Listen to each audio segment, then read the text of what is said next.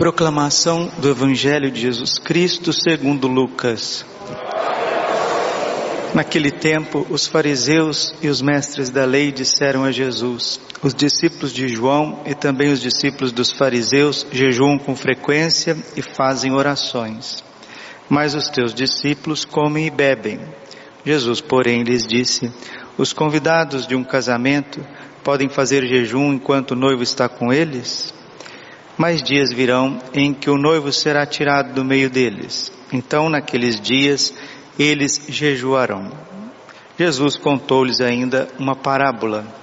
Ninguém tira retalho de roupa nova para fazer remendo em roupa velha, senão vai rasgar a roupa nova, e o retalho novo não combinará com a roupa velha.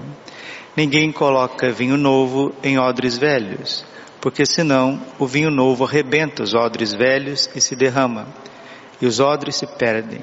Vinho novo deve ser colocado em odres novos, e ninguém depois de beber vinho velho deseja vinho novo, porque diz: o velho é melhor. Palavra da salvação. Ave Maria, cheia de graça, o Senhor é convosco. Bendita sois vós entre as mulheres Bendito fruto do vosso ventre, Jesus. Santa Maria, Mãe de Deus, rogai por nós, pecadores, agora e na hora de nossa morte. Vinde, Espírito Santo, vinde por meio da poderosa intercessão.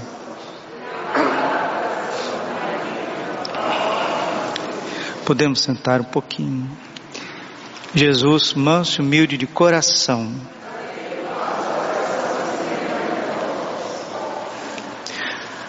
Nossa Senhora apareceu em La Salette no dia 19 de setembro de 1946.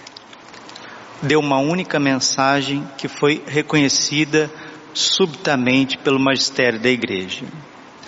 O Papa São João Paulo II dizia que La Salette, a mensagem de La Salette, é o centro e o coração de todas as aparições marianas. Ela foi dada no século XIX, mostrando para nós como um leque, abrindo o espectro, aquilo que seria o século 20 e 21. Entre algumas palavras de Nossa Senhora. No ano de 1864, nós estamos em 846. Nossa Senhora já está se referindo ao ano de 1864. Ela está dando data. Lúcifer e um grande número de demônios serão soltos do inferno e acabarão pouco a pouco com a fé, mesmo das pessoas dedicadas a Deus. Porque agora é o tempo dos tempos, o fim de todos os fins. A igreja será eclipsada e o mundo ficará em estado de consternação, confusão e perplexidade. São palavras de Nossa Senhora. 1846. Ela está dizendo que em 1864, Lúcifer e uma caterva de demônios serão soltos do inferno e vão acabar com a fé católica aos poucos. As portas do inferno não prevalecerão, Jesus disse em Mateus 16, 18. Sim, as portas não prevalecerão. Isso não quer dizer que a igreja vai ter que lutar até o último segundo contra essas tentações. 1864 foi onde se difundiu a doutrina reencarnacionista espírita para o mundo inteiro, invertendo o mistério da ressurreição. Foi o ano de 1864. Todo esoterismo, toda mentira, toda heresia começa a partir dali nesses tempos. O Papa Leão XIII, pouco antes da virada do século XIX para o século XX, teve aquela visão aterradora, onde depois de uma Santa Missa, ele participou da Santa Missa, presidiu e foi participar na Assembleia de outra Santa Missa em ação de graças. Aí ele teve aquela visão aterradora de Satanás conversando com Jesus, dialogando com Jesus no sacrário, pedindo um tempo para destruir a Igreja Católica. Isso está mais do que documentado na vida do secretário pessoal do Papa Leão XIII. E foi depois dessa visão terrível, assustadora que o Papa teve de Satanás pedindo tempo para destruir a igreja, que ele se trancou no, no seu escritório e escreveu a oração de São Miguel Arcanjo. Essa que nós estamos rezando na quaresma. São Miguel Arcanjo, defendei-nos no combate, seja o nosso refúgio contra a maldade as ciladas do demônio. O Papa Leão XIII também consagrou o século XX, esse século que ficou conhecido como século de Satanás. Porque assim como no livro de Jó, Deus permitiu que Satanás pudesse provar Jó Jesus também prometeu, permitiu, perdão, que Satanás pudesse provar a igreja no século 20. E quando fala provar a igreja, é provar cada um de nós, como provou Jó. E quando a gente fala provar a igreja, é provar aqueles que têm fé.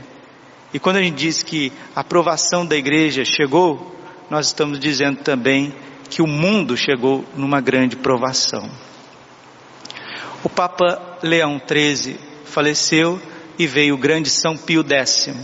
São Pio X atravessou tantas dificuldades doutrinárias na igreja que ele teve que escrever a encíclica Pacende, fazendo com que os padres, os teólogos, jurassem não ensinar coisas erradas. As palavras do Papa São Pio X. Os modernistas se apoderam das cátedras, dos seminários e das universidades e as transformam gradualmente em cátedras de pestilência. Do alto dessas cátedras sagradas, propagam a semente de suas doutrinas más. Proclamam seus ensinamentos abertamente em congressos. Os introduzem e os põem em moda nas instituições sociais. Publicam numerosos livros, jornais e revistas procuram por todas as maneiras diminuir e enfraquecer a autoridade. Eles, os modernistas, se propõem a acabar com o próprio magistério eclesiástico, falsificando sacrilegamente sua origem, caráter e direitos, repetindo livremente as calúnias de seus adversários. Nossa Senhora também La Salette disse que os maus livros inundariam o mundo, e o Papa São Pio X está dizendo: que o ensinamento contrário ao catolicismo está no interior do catolicismo. Depois de São Pio X veio o Papa Pio, o Papa Bento XV, que é o Papa da Primeira Guerra Mundial. O Papa Bento XV, ele teve que segurar a igreja num tempo difícil, num tempo de guerra. É o Papa Bento XV que governou a igreja enquanto Nossa Senhora aparecia em Fátima. Nossa Senhora apareceu em Fátima para socorrer o papado, para socorrer a cristandade. O Papa Bento XV, ele mesmo que dizia que a ignorância religiosa é a causa da perda de tantas almas no inferno. O Papa Bento XV passou, foi para o céu, veio o Papa Pio XI. Pio XI teve que escrever uma encíclica contra o comunismo. Não sei se você sabe, Papa Pio XI escreveu Divine Redemptoris. É uma encíclica condenando abertamente o comunismo. Se uma pessoa é católica e adere a um partido comunista, ela está automaticamente excomungada da igreja. E essa, essa encíclica, esse ensinamento de Pedro, do Espírito Santo, ele não foi revogado. Ele não foi revogado. Então, um tempo de muitas controvérsias no pontificado de Pio XI. Estou passando com vocês o século XX, os papas, para vocês entenderem um pouquinho as coisas.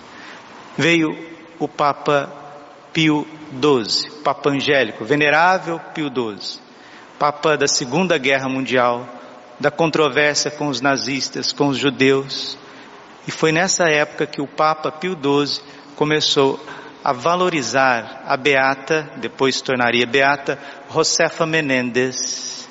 Esta beata, ela teve aparições do Sagrado Coração de Jesus pedindo reparação por tantos abandonos dentro da igreja.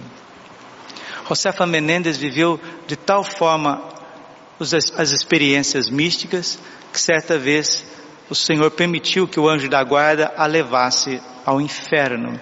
E quando ela voltou, o seu hábito religioso estava queimado, queimado com o fogo do inferno. Isso está lá na Espanha como relíquia até hoje. Assim como Santa Gema Galgani teve o seu diário espiritual roubado por Satanás e a pata do demônio está lá até hoje, na cidade de Luca. Você pode lá ver. E é o tempo que se ensina que você pode fazer o que você quiser. Faz o que tu queres, porque vai ser tudo da lei. Já dizia Aleister Crowley, o maior satanista de todos os tempos, do início do século XX, o século de Satanás.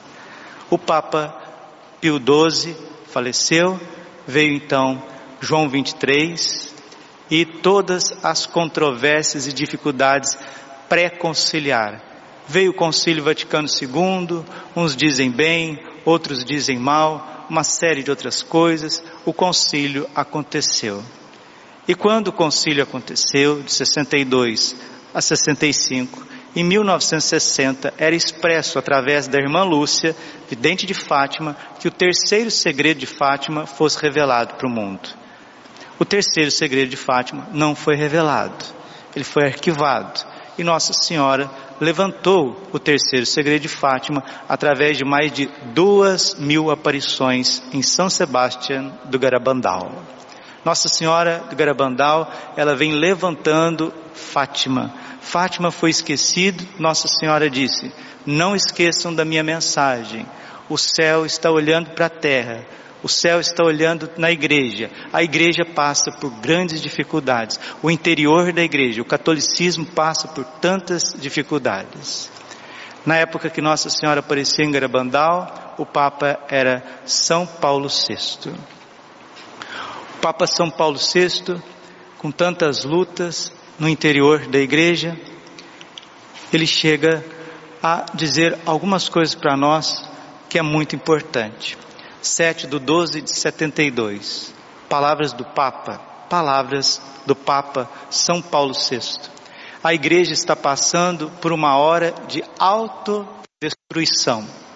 Parece querer suicidar, matar a si mesma. Palavras de um Papa Santo. Há neste momento uma grande inquietação na igreja. E o que está em questão é a fé. O que me perturba é que dentro do catolicismo, algumas vezes parece predominar um pensamento não católico. E pode acontecer que esse pensamento não católico dentro do catolicismo amanhã seja uma força maior dentro da igreja. Bingo! Palavras proféticas do Papa em 1972.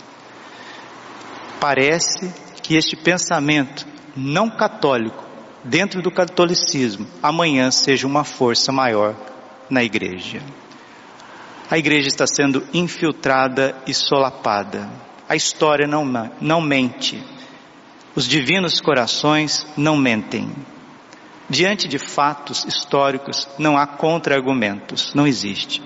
O Papa Paulo VI foi chamado pelo céu, Deus nos deu Albino Luciani, João Paulo I, ali, no final dos anos 70. Misteriosamente, ele que era um homem muito reto, simpático, morreu. Morreu misteriosamente com 33 dias de pontificado. Nossa Senhora levantou aquilo que ela chama a obra-prima do meu coração imaculado, São João Paulo II. E você viu o que aconteceu com João Paulo II. Os mesmos comunistas, a KGB russa, contratando aquele assassino turco tentou matar o Papa 13 de maio de 1981. Milagrosamente, o Papa São João Paulo II sobreviveu para trazer a igreja até o século, século 21, o terceiro milênio.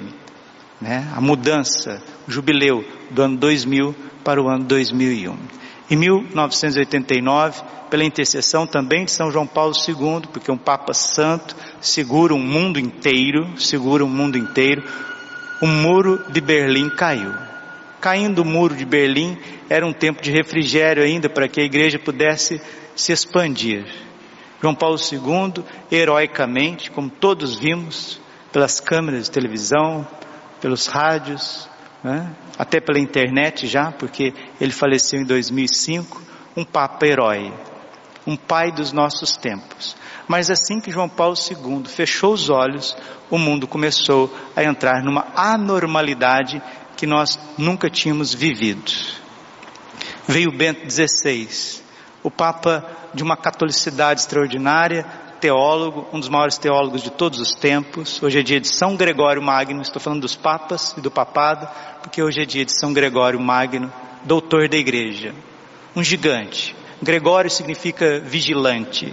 E São Gregório Magno dizia no seu tempo que no fim dos tempos, isso é o Papa, viu gente? Aqui estou citando as coisas dos papas, né? Se alguém quiser bater nos papas, demonizar os papas, é, brigar com os papas, vai brigar com os papas então, porque são palavras dos papas.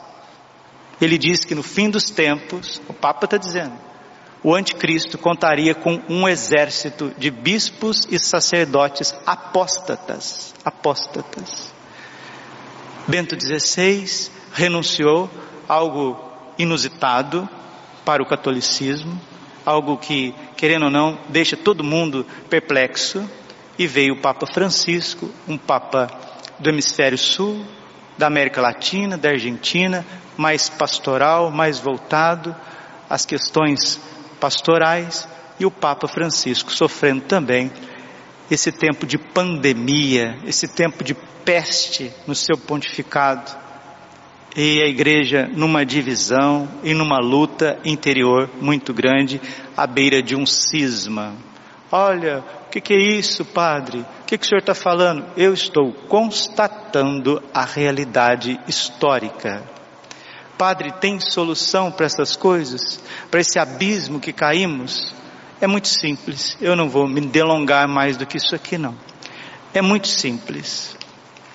Diante desse quadro do século XIX e do século XX, onde houve revoluções, guerras, agora pestes, pandemia, um totalitarismo anárquico que quer tomar conta das liberdades, das soberanias, das soberanias das nações, dos estados democráticos de direito, da liberdade individual e religiosa, nós estamos debaixo de um castigo.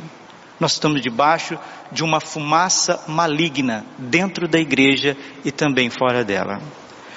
Como que nós podemos ainda resistir a tudo isso? Termino, termino aqui bem prático com vocês, porque quem acompanha as homilias já está mais do que catequizado. Está mais do que catequizado. Jesus disse no Evangelho: para o bom entendedor, meia palavra, meia palavra basta. O que, que nós precisamos fazer? Uma palavra: obedecer o coração de Jesus e o imaculado coração de Maria. Nossa Senhora pediu a confissão reparadora e a comunhão reparadora nosso Senhor Jesus Cristo ressuscitado aparece para os seus santos pedindo a confissão reparadora e a comunhão reparadora nas primeiras sextas-feiras do mês e nos primeiros sábados do mês. Se o povo católico do mundo, do Brasil, acordar, sair dessa letargia, os pastores, sacerdotes, incentivarem nas suas paróquias, nas suas comunidades, esta devoção profunda, uma obediência simples de criança, que faz com que nós tenhamos a nossa confissão mensal em dia. Participemos na primeira sexta-feira e no primeiro sábado. Ah, padre, são nove primeiras sextas-feiras? São cinco primeiros sábados? Sim, mas eu estou falando aqui de uma obediência perpétua, enquanto nós vivemos. Guardarmos todas as primeiras sextas-feiras, guardarmos todos os primeiros sábados. Não é você que vai transformar o mundo com um milhão de coisas, é simplesmente um ato de obediência. O que Deus pede é muito simples: é uma confissão mensal, uma comunhão mensal para reparar os divinos corações. E que você reze o seu texto todos os dias não perca a missa do final de semana. Esteja sempre em estado de graça. Jejue. Viva as cinco pedrinhas que Nossa Senhora pediu em Medigória. Nós vamos entrar em tempos de perseguição, perseguição não só religiosa, mas também perseguições políticas. O mal não está brincando. Apocalipse capítulo 12. O demônio sabe que pouco tempo lhe resta e foi fazer guerra, luta contra os descendentes da mulher. Você está preparado a morrer por Jesus? Você está preparado a perder todos os seus direitos civis para não perder a sua fé? Você está preparado realmente a ser católico de verdade? Ser católico de verdade? Porque não adianta, filho, não adianta, minha filha. Deus irá pedir o teu testemunho. Às vezes a gente acha que isso é só com o padre, com o bispo, sim, que seja. Deus vai pedir o testemunho, o seu testemunho. Como ele pediu de tantos jovens, como ele pediu de tantas jovens, de tantas famílias, de tantos leigos e leigas na época do Império Romano. Comunguemos, comunguemos enquanto podemos abrir a igreja, enquanto podemos ir e vir, enquanto nós temos liberdade de decidir, liberdade de consciência. Jesus morreu na cruz para que você seja livre, livre. Ninguém tem direito, nenhum país, nenhuma sanção, nenhum jurista, nenhum grupo, ninguém tem direito de tirar a liberdade do ser humano. A gloriosa liberdade dos filhos de Deus. Romanos 8, 21. Responsabilidade diante de Deus, diante dos fatos, diante de situações. Chegamos, chegamos em tempos de grande decisão. Daqui para frente, ou nós seremos católicos e até mártires, se não for um martírio sangrento, será um martírio de perseguições, de problemas, de sanções, de coerções sociais, mas também pode chegar ao martírio do derramamento de sangue. Ou então você vai dizer: não, não é bem assim não, não é comigo não, vai dar certinho não, dá com tranquilo, que não sei o que, eu não quero perder, eu não quero perder o meu conforto, eu não quero perder, eu não quero perder as minhas comodidades. Lucas capítulo 9, versículo 23. Quer ser meu discípulo?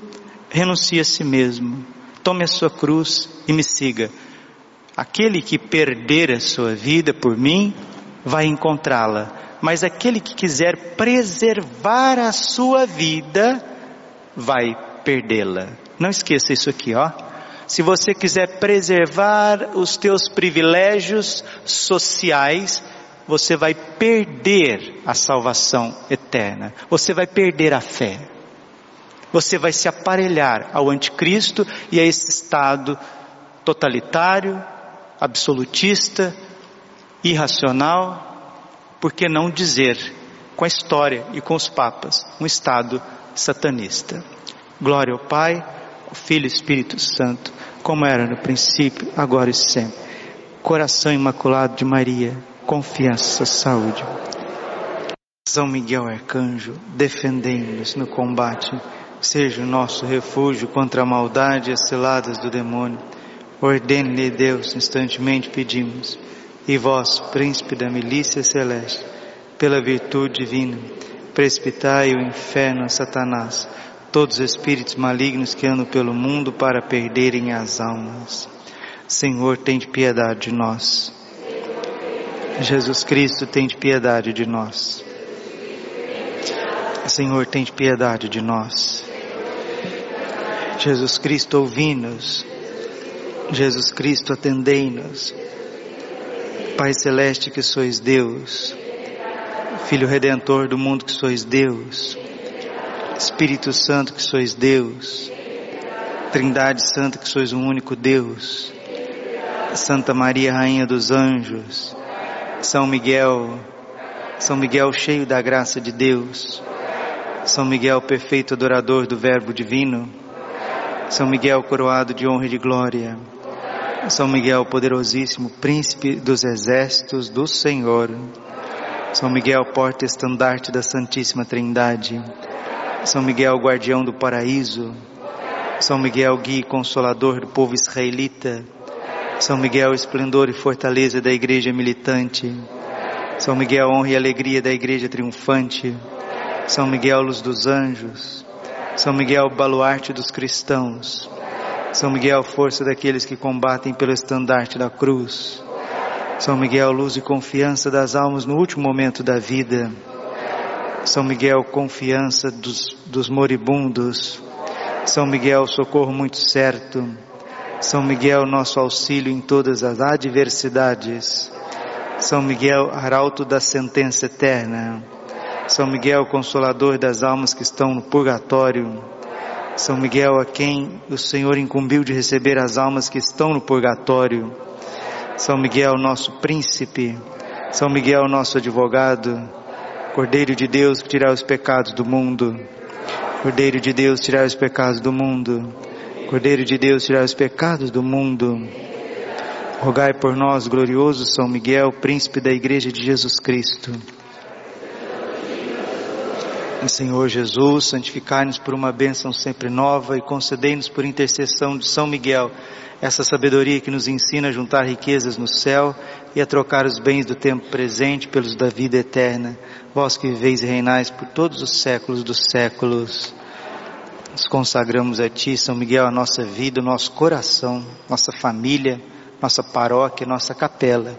Ó Príncipe nobilíssimo dos anjos, valoroso guerreiro do Altíssimo, zeloso defensor da glória do Senhor, terror dos espíritos rebeldes, amor e delícia de todos os anjos justos, meu diletíssimo arcanjo São Miguel, desejando eu fazer parte do número dos vossos devotos e servos, a vós hoje me consagro, me dou e ofereço, ponho a mim próprio, a minha família e tudo que me pertence debaixo da vossa poderosíssima proteção.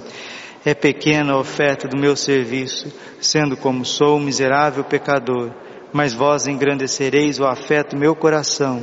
Recordai-vos que de hoje em diante estou debaixo do vosso sustento, e deveis assistir-me em toda a minha vida e obter-me o perdão dos meus muitos e graves pecados, a graça de amar de todo o coração o meu querido Salvador Jesus Cristo, a minha Mãe Maria Santíssima. Obtei-me aqueles auxílios que me são necessários para conquistar a coroa da vida eterna. Amém a Nossa Senhora Rainha dos Anjos, Augusta Rainha dos Céus, Soberana Mestra dos Anjos, vós que desde o princípio recebeste de Deus o poder e a missão de esmagar a cabeça de Satanás, nós vô-lo pedimos humildemente. Enviai as vossas legiões celestes, que sobre vossa ordem e vosso poder elas persigam os demônios, combatendo-os por toda a parte, reprimindo-lhes a insolência e lançando-os no abismo quem como Deus, ó Mãe de bondade e ternura, vós sereis sempre o nosso amor e a nossa esperança. Ó Mãe Divina, enviai os santos anjos para nos defenderem e repelir para longe de nós o cruel inimigo. Santos anjos e arcanjos, defendei-nos e guardai-nos. Santo anjo do Senhor. A piedade divina sempre me rege, me guarda, me governa, me ilumina. Nossa Senhora Rainha dos Anjos,